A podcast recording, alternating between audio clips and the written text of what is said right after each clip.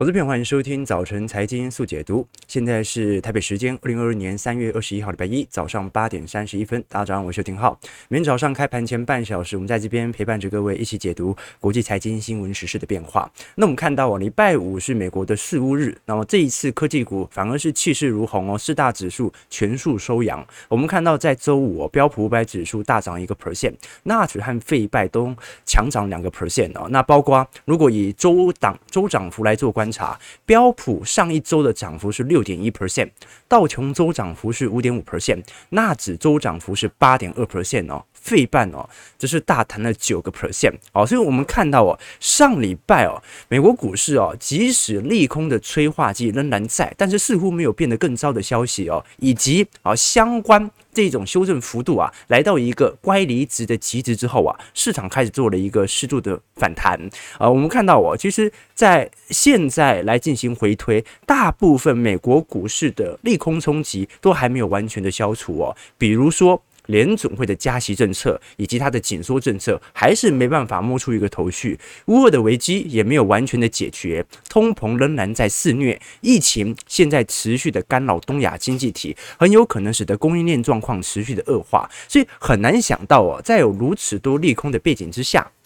我们看到全球股市哦，居然在过去一周哦是强涨的如此之强势，而且我们看到，就算是在过去啊半年当中哦，被抛售非常猛烈的中概股哦，在上礼拜哦，居然大涨了二十六个 percent 哦，所以哦，我们这个时候就要来仔细观察一下，到底美国股市这一波的确切的修正段是不是已经到此结束，而我们看到标普百指数的周涨幅哦，六个 percent 哦，几乎是二零二一年三月以来的最佳的单周表现哦。我们如果从全球啊。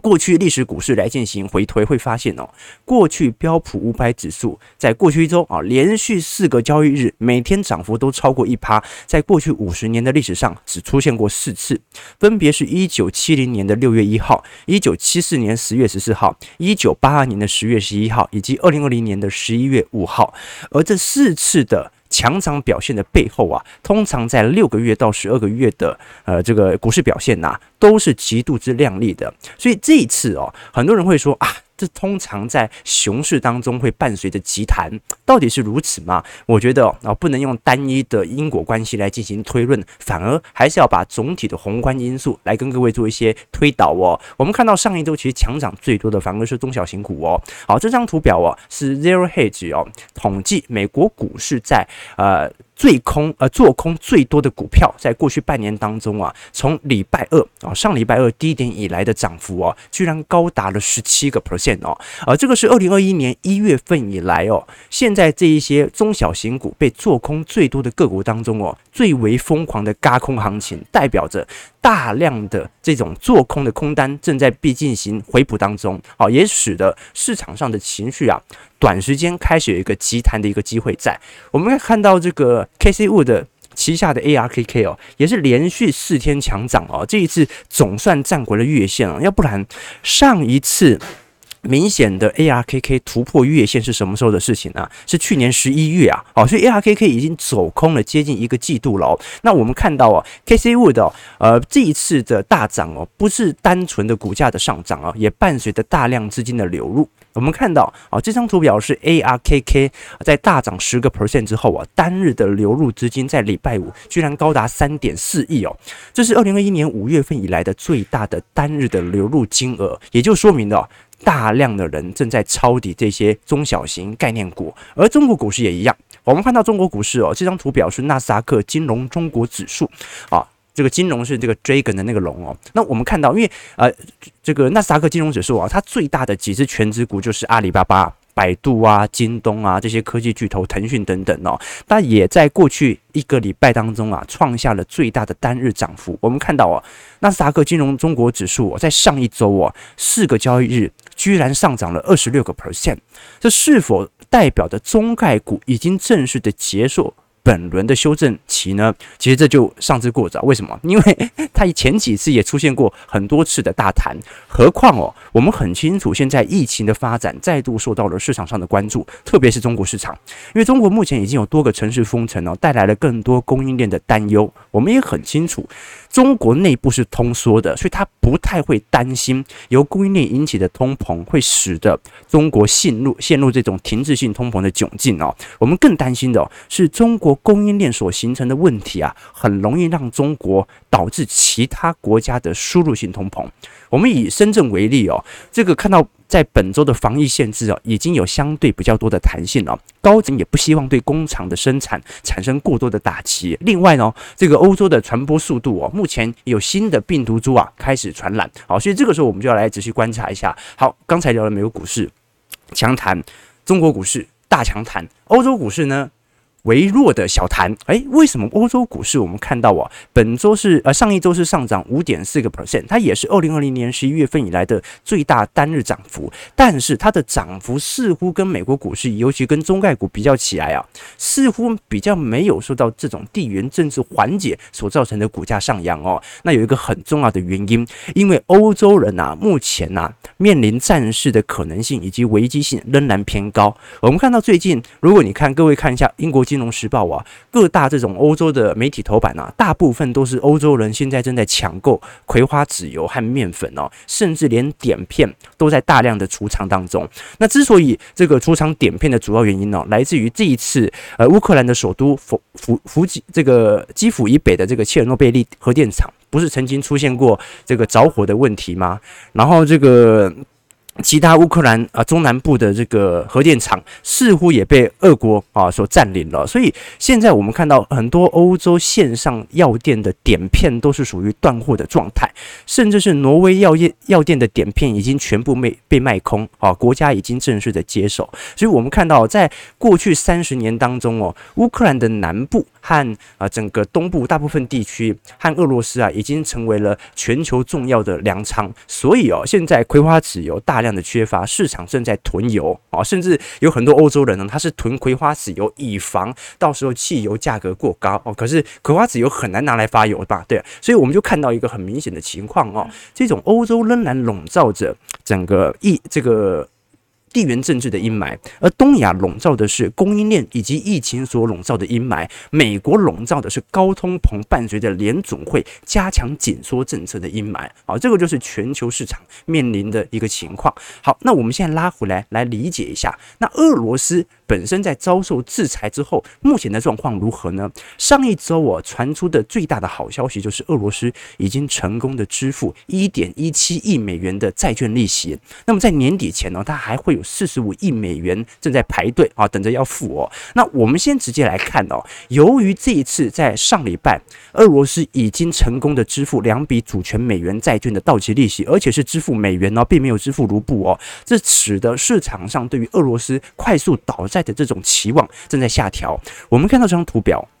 是俄罗斯信用违约掉期啊，也是 CDS 啊，CDS 就是以前我们讲的 Credit Default Swap 啊，中文叫做信用违约互换交易。简单来讲，就是如果你违约的可能性越高，那么这个 CDS 就是给你一种保险或者补偿金啊，所以它的价格也会水涨船高。但是如果你违约的可能性开始降低，我们就会看到哦，CDS 目前以俄罗斯的美元债来进行预估的话，正在高速的回跌当中，总跌幅已经超过五成哦，就代表市场上。上认为短期内信用风险发生的可能性正在快速的降低当中。那当然了，下一次的呃国际债券的支付就是今天晚上会有六千六百万美元的债券，那会有三十天的宽限期，所以最终是以四月中来进行观察。那与此同时哦，到底这一次俄罗斯是哪里来付它的主权债的利息？这个让市场上非常好奇哦，因为。我们在二月下旬的时候就已经跟各位啊提供过相关的资讯了。目前美国财政部是完全的冻结俄罗斯基本上所有的美元的外汇储备啊。虽然呢很多制裁的资金可能还没有完全的到位啊，就是它有很多资产嘛。我们要知道外汇储备它不是只有纯美元，它可能有美国公债，它可能有美国的 MBS，它有不同的美元资产。那你要逐步的进行相关的冻结，可能花的时间很长。那俄罗斯很有可能啊，是有部分还没有遭受到冻结的外汇，它拿来预先支付利息哦。所以我们后续还要来观察，因为这次在上周五，美国总统拜登与中国国家主席习近平哦，已经正式的举行通话会议哦。那的确有谈到台湾的问题，但这一定不是重点，重点就是双方对于乌俄冲突当中啊，中美之间，尤其是中国是否会帮助俄国这件事情，已经达成了共识哦。基本上啊，这个。中方已经跟美方表态啊，不会刻意的帮助俄国逃脱金融制裁，所以我们就后续来做一些观察了。包括这一次纽约证券嗯证券交易所啊，也包括相关俄罗斯以及白俄罗斯的债券啊，都从旗下的固定收益指数当中排除。也就是说啊，这个俄罗斯后续开市之后啊，会持续的遭受到外资系统单的抛货。为什么？因为你已经被剔出指数了，那我这一些。指数型投资何必要持有你的相关的债券呢？啊，所以哦，我们到时候就要来观察一下，这一次我们看到俄罗斯央行啊，这个尤其是卢布。整体汇率的一个变化，我们看到这一次进行大幅度贬值之后啊，在过去两三天似乎有所回升哦。不过我们看到过去四周以来哦，基本上贬值也贬得非常凶了。那么俄国央行目前仍然保持在二十趴左右的基准利率哦，坦诚目前国内通膨还是会持续升高。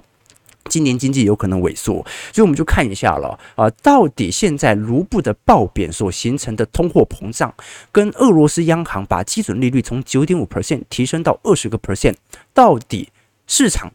最终会不会变成物价通膨，但是经济通缩呢？好，到时候我们来给各位做一些观察和接近哦。那本周俄罗斯就会正式的恢复相关所有股票以及债券市场的交易。不过啊，外资还是不能卖，外资不能卖，国内的人可以卖。我们就来观察一下。好，现在俄罗斯国内的这些散户对于俄罗斯自己资产的变化。它的抛售程度如何了？肯定有抛售，但是抛售的程度值得大家来做一些观察。好，我们先来观察一下美国股市四大指数在礼拜五的表现。我们看到道琼工业指数上涨二百七十四点，零点八 percent，收在三万四千七百五十四点哦。我们看道琼哦，虽然已经连续五天上涨，但是在礼拜五上涨的幅度相对来看还是比较小的。原因为何？啊，因为。能源股以及传产股还是蛮多的，那我们也很清楚知道哦，目前原油价格高速走跌，也导致了能源股的回调，而传产业哦仍然持续接收这些高成本啊高通货膨胀。那我们再看一下标普。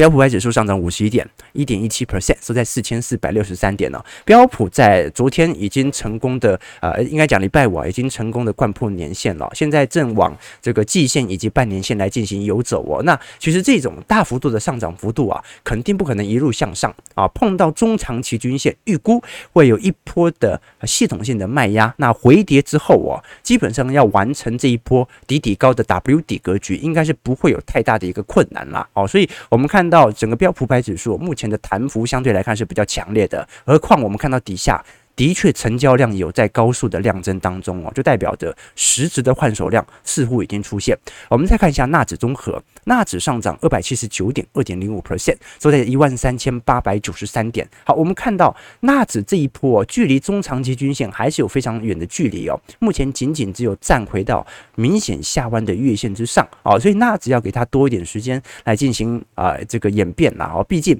啊它的头部做得很长，底部也要花差不多的时间。那我们再看一下费半，好，我们看费半呢，在礼拜五也成功的站回了年线，上涨六十七点二点零一 percent，收在三三千四百二十三点哦。费半应该是过去一周当中涨幅最为强烈的，过去一周就已经上涨了九个 percent 哦。我们看，包括看到辉达大涨六点八 percent，应材上涨二点三 percent，Intel 上涨零点六 percent，AMD 上涨一点五八 percent 哦。只不过啊，礼拜五呃，这个台积电 ADR 的表现没有特别亮丽啊，仅仅只有上涨。啊，零点二二 percent 而已。好，那我们看到，其实过去一周算是全美投行十分关注的一周，因为它终于啊尝试着打破了这一波的景气，尤其是股票的下降区间，好，开始有所进行突破。可是这个突破，大多数投行的看法仍然认为只是一个值得多观察的一个期间，不代表美国股市本轮的修正已经结束。那我们来仔细观察一下各大投行的看法为何。我们先看一下高盛的说法。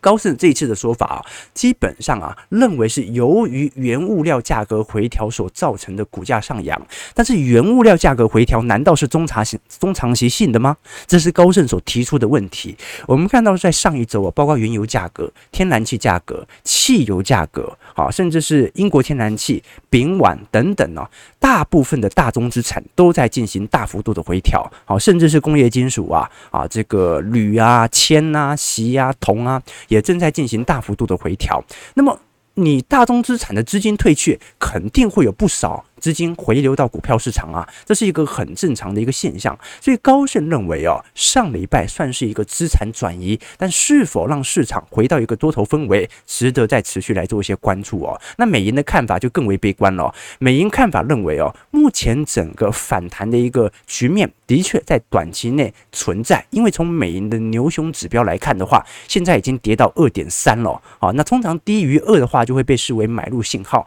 那他认为哦，现在从情绪面来看，似乎有一点到底的迹象。正因为到底了，难免就会有一些系统单开始进行回补啊，啊，针对低基期的仓位来进行建仓。但是美银仍然认为哦，现在的通膨问题啊，根本是无解的。为什么？因为联总会下一次正式的升息啊，是在五月份哦，等于是这一波啊，对于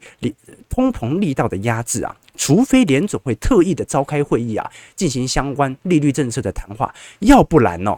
按照目前中国的供应链的危机。这个通膨只有可能持续上升，而这个上升，如果我们看到在第二季有稍微退却，那纯粹是去年第二季基期比较高的原因。真实物价对于经济的伤害性仍然存在当中。好，这个是各大同行啊有多有空的一些看法啦。好，那当然啦，你包括摩根大通的看法，小摩的看法就是完全的看多，全面抄底啊。至于是为什么，很简单啊，他认为目前的股票市场哦，按照均值回归的逻辑，都已经跌了两成了，只要你不认为它是系统性风险，那跌了两成，谁不买，对吧？好哦，所以我常跟投资朋友分享啊，这个到底我们要怎么识别在资产价格上的变化，来引导自己的投资决策呢？基本上啊，就是找出过去历史绩效的回测，找出基期高和基期低的时候，基期高少买一点啊，甚至多囤一些现金部位，基期低。多买一点，控制好资金的控管即可啊。提供观众朋友作为一些思考啦啊。那同时哦，我们也要宣传一下，我们在本周六啊，三月二十六号礼拜呃礼拜六晚上八点钟的啊线上号角呃线上财经号角的听友会哦，我们会在这当中针对下一季的资产行情来给各位做一些推演和借鉴。欢迎大家好，可以来我们的直播系统来跟各位做一些聊天哦啊啊，小编小编特别要提醒大家哈，这个最近因为。呃，小朋友发现有很多这个诈骗集团会用浩哥的名义啊行诈骗之实，好，所以大家要小心，好不好？好，这个基本上我们的这个收费机制仅仅就只有我们的会员系统和听友会啦，啊，所以是其他的什么代操吧，基本上都不是浩哥本人，那你也可以来粉专来确定一下啊，那更不要传一些奇怪的照片给人家，对不对？啊，那骗财就算了，还骗色，那很过分，对吧？哈，这我就让我想到这个。礼拜六、礼拜天，最近不是那个《华灯初上三》不是上架了吗？啊，这让我想到，其实跟诈骗集团一样，就是，呃，你看哦，这个《华灯初上》里面的这些陪酒小姐们哦，一开始怎么踏进这一行的？是不是第二季、第三季不是做了更多的这个人物的描刻吗？你会发现呢，所有的爱恨情仇啊，都是围绕着一个字——贪，就是欲望更多，但是得不到。啊，你不管是你想要帮助别人、支配别人的欲望，还是你对于爱情的欲望、你对于金钱的欲望，其实都是贪所造成的。啊，这个诈骗也是一样。啊，我以前跟各位讲过里面这个一个配角的故事嘛，大家还记得这个《华灯初上》里面不是有一个雅雅吗？啊，那个空气刘海那个很可爱那个。啊，那以前我就跟那个我们一位分析师嘛，以前他也是。有开过夜总会啦，或者开过酒店这一类的。然后他以前也是经营得很不错，在林森北哦。然后我就问他说：“那你们以前都是怎么招那个陪酒小姐？直接在报纸上招吗？”他就跟我说：“不是，啊，他说每次登广告，他都不是写陪酒小姐，他是招这个会计人员。然后呢，肯定就来一大批嘛，他就把那些长得好看的小姐都留下来。那留下来干嘛呢？真的做会计。那时间一长哦。”哦，这些长得很漂亮的会计小姐哦，就十之八九就忍不住是想要下海去当陪酒小姐，就跟那个雅雅一样。那雅雅本来以为是会计师嘛，后来这赚的太多，忍不住她就自己就下海了。所以哦，我们就很清楚哦，这个时间越久哦，在一定的环境当中啊，你只会去寻求自己啊最为贪婪的东西，然后陷在这个生活当中。诈骗集团也是这样子，他想要得到你的钱，而你会去相信他。往往就是因为它展现了你想得到的那个贪。你如果不是因为贪，你怎么可能会相信世界上有白吃的午餐呢？对不对？所以，我们财经号角啊，一直都灌输各位啊很多概念啊。这个做投资做人都一样，低调赚钱啊，然后延迟满足啊，这个就是投资的三大定律啊。一定要低调，不要让人家知道。你一定要赚钱，先求不赔，再求赚钱。最后一定要延迟满足，为什么？因为我们现在所做的，并不是代表浩哥不贪呐，浩哥可贪了。但是我们能够延迟满足，追求在退休之后享受财富自由的过程，对不对？这个就是我一直给灌输投资朋友灌输的。哎，时间聊太久了哈，好，这我只是要提醒各位，小编提醒大家不要看到这个诈骗集团，欢迎各位可以把这个相关的讯息啊，这个私讯我们粉砖，我们小编会会在后续进行处理哦。好好，那我们现在马上来。聊一下，呃，这个刚才我们提到整个。大盘的一个角度哦，那在礼拜五，基本上我们看到特斯拉也收盘重回到了九百美元的大关哦，这也是从今年二月份中旬以来的首见。那么本周的涨幅哦，上一周涨幅啦，大涨了十五个 percent 哦，也是十二个月以来的最佳的一周哦。那我们看到哦，特斯拉即使在面临这种电动车，尤其是成本大幅冲击的情况底下，它被迫调涨价格之后，我们看到这次 AirTrack 哦，周四所发布的美。国电动车汽车调查结果显示，哦，特斯拉在电动车市场，美国居然拿下了七成的市占率，哦，再度拉高了。而第二名哦，不是 Lucid，也不是 Rivian 哦，哦，都不是这些电动车厂，而是日产拿下市占率是八点五个 percent。再来是通用汽车旗下的雪佛兰品牌，市占是七点二，福特则是二点三，销售第四。哦，所以我们看到哦，啊，因为过去一年呢，整个不管是传统车厂还是传统车厂旗下的电动车品牌表现都不是特别好，原因就是因为缺晶片啊。那缺晶片就导致了很多的这些传统车厂，它甚至要被迫在缺料的情况底下涨价。那么现在因为全球的大宗资产价格水涨船高之后，哦啊，市场基本上也调高了对于特斯拉在今年的盈利表现。原因为何？第一，特斯拉它的呃这个交货量本来就没有像传统车厂这么大。啊，所以它基本上是有能力拿到这些车用晶片的材料，应该不稀缺。但是大宗资产上升的速度太快了。我们知道电动车对于铜啊、镍啊、铝的需求相对来的更大，所以我们看到哦，这一次特斯拉啊也持续的进行价格的上扬哦。我们包括看到 Model 三高性能版哦和 Model Y 的长续航高性能版的价格都上调了一万美元哦。好，那包括 Model 3、Model Y 等等后续的上调幅度啊，在未来几个月都会持续的升高。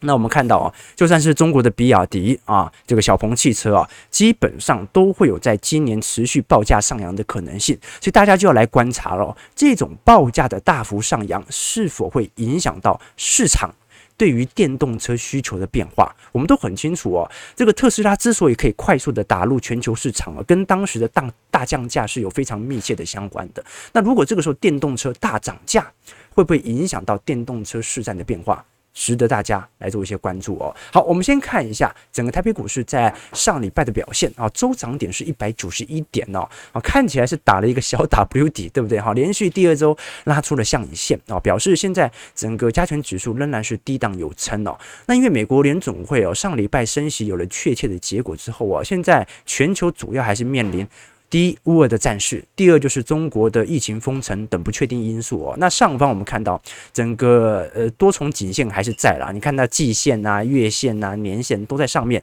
哦，所以明显还是会有那种系统单的一个卖压情形。那如果我们从上礼拜啊这个外资在集中市场大举回补了四百四十八亿来做观察，会发现哦，其实买了不少的这个反一哦，所以买了不少的避险单呐。那尽管一周哦，我们看到外资。呃，上礼拜仍然是卖了三百九十四亿啊。虽然礼拜四和礼拜五有进行大幅度的回补啊，但是还是看得出来，整个外资对于新兴市场的资金收回角度仍然没有改变。那买的也都不是那种电子股，你看到啊，外资买最多的哦，在上礼拜买的都是那种中钢、大同啊、中信金、兆丰金、华邦电、国泰金、玉山金啊，都是这些高值利率概念股嘛。好，那反而是投信也持续在接，投信已经买了三十三天了，再创历史记录啊！哦，所以我们看到散户在过去一段时间是不断的进行大幅度的抄底当中哦。那如果我们从股票部位来做观察，会发现哦，在二月份定期定额的交易户数啊，快速飙高的啊，就是这几只了，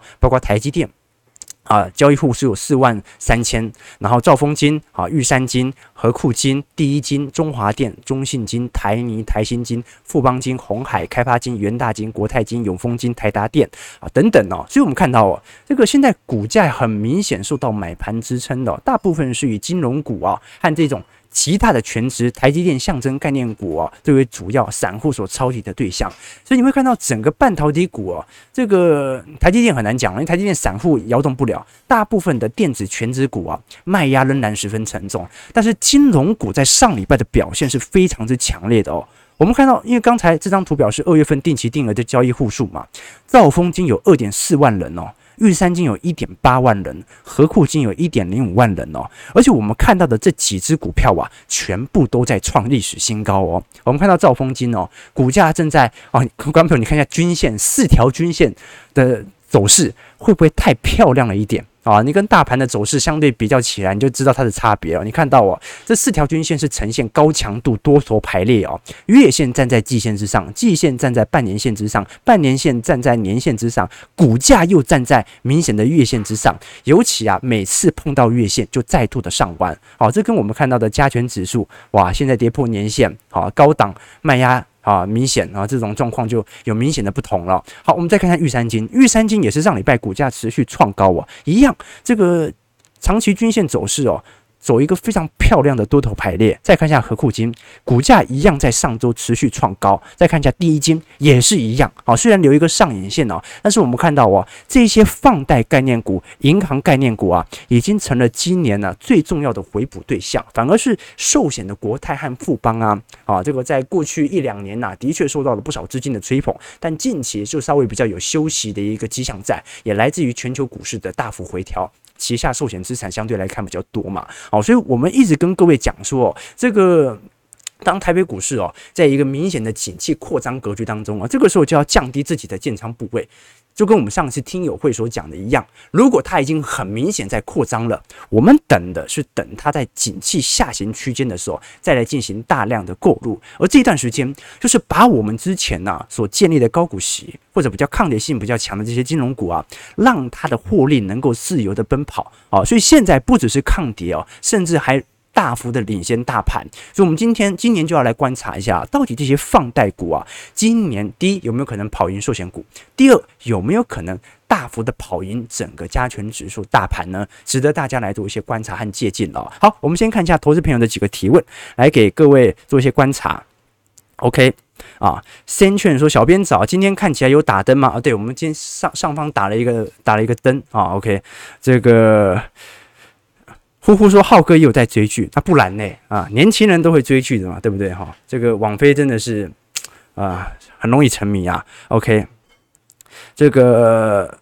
大家。啊，额头发光是吧？额头发光，好啊，有没有正经一点的问题啊，投资朋友？有没有正经一点的问题啊？OK，哦，这个投资朋友问一下这个会员系统的一个问题哦。呃，我们是这样啦，啊，就是说，如果你是已经有参加我们的会员系统的话，那基本上是不用报名听友会的，因为未来一年期内的听友会你都可以直接来进行收听。那么在我们的会员系统当中哦，里头也会有我自己资产部位啊。随时的更新啊，基本上只要当天有这种明显的更新，或者一段时间，就算是盘整期，我们也会针对股市的行情来做一些资产配置上的建议和操作。那除了会员系统当中这个资产配置的部位之外哦，里头也会有一些啊基础的财经系列的课程，来帮助大家更快速的能够学习啊周期投资，同时也会有一些宏观报告和专题影片，来帮助我们在直播当中啊有一些无法聊到更深入的一些议题，来给各位做一些借鉴和分享啦。啊，所以如果你已经是会员朋友的，记得不要再报名听友会了。OK，提供观众朋友做一些参考。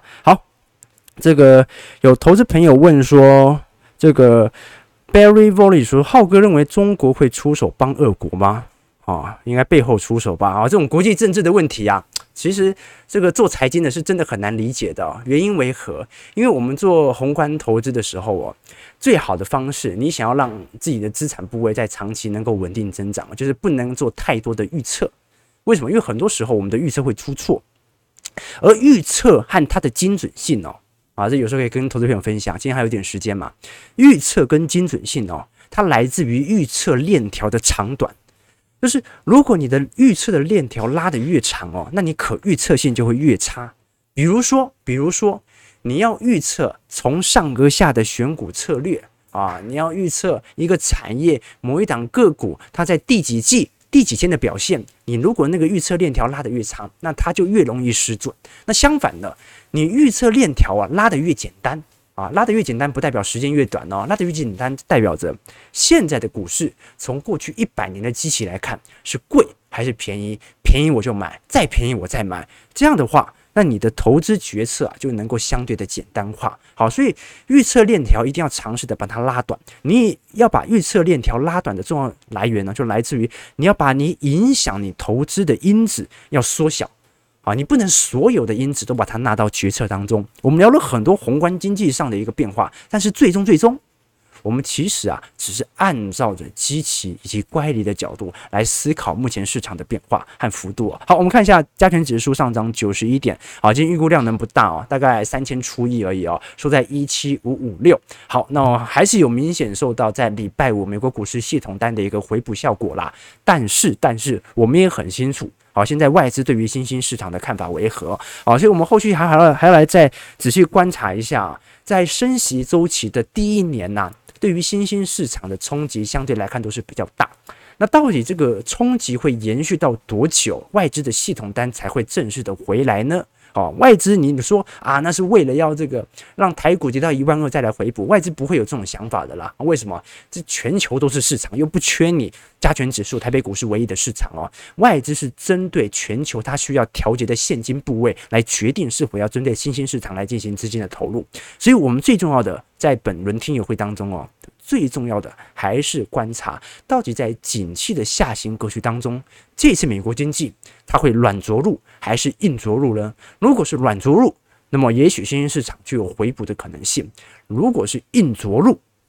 到时候景气可能要避免难避免不了难免的这种经济的衰退的话，那么到时候哦。肯定全球的投行都是现金为王，对于台北股市的啊卖压就会持续的加重。所以我们在本轮的听友会当中哦，可以给各位预告一下，我们会针对美国的啊宏观经济的变化啊，东亚经济的变化，乌俄局势的变化，以及加权指数未来。受到全球资金资金面的变化所形成的影响，提供给观众朋友作为一些参考和借鉴啦。那感谢各位今天参与，如果你喜欢我们节目，记得帮我们订阅、按赞、加分享。就祝各位投资朋友看盘顺利，操盘愉快。我们明天早上八点半早晨财经速解读再相见，拜拜。